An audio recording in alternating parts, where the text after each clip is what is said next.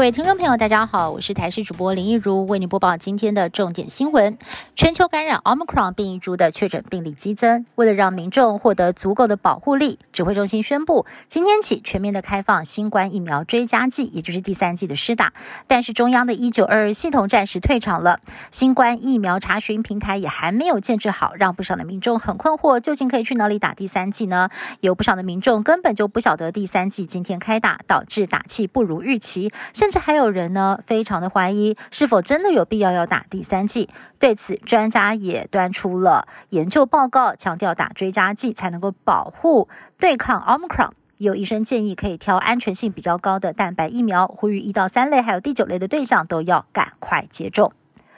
台铁再传出包，有一台二一八次普悠玛号列车，今天上午经过七堵站的时候，车底下传出了怪声音，紧急停靠检查，才发现原来是有一根五公尺长的粗铜线缠绕车底所产生的声音。为了考量行车安全，列车立刻停驶，台铁也紧急的派车接驳。只见大批的乘客挤满在月台上。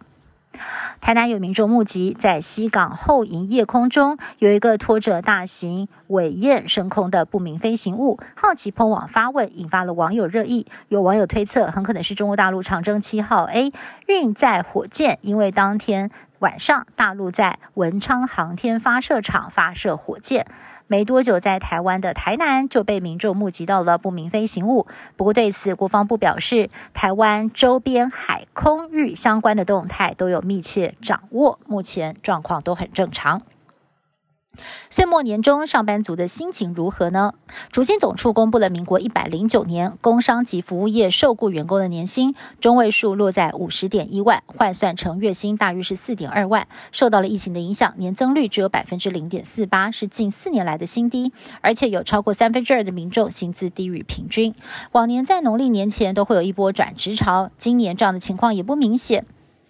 人力专家就分析了，这是因为受到了疫情的影响，让转职的意愿趋于保守。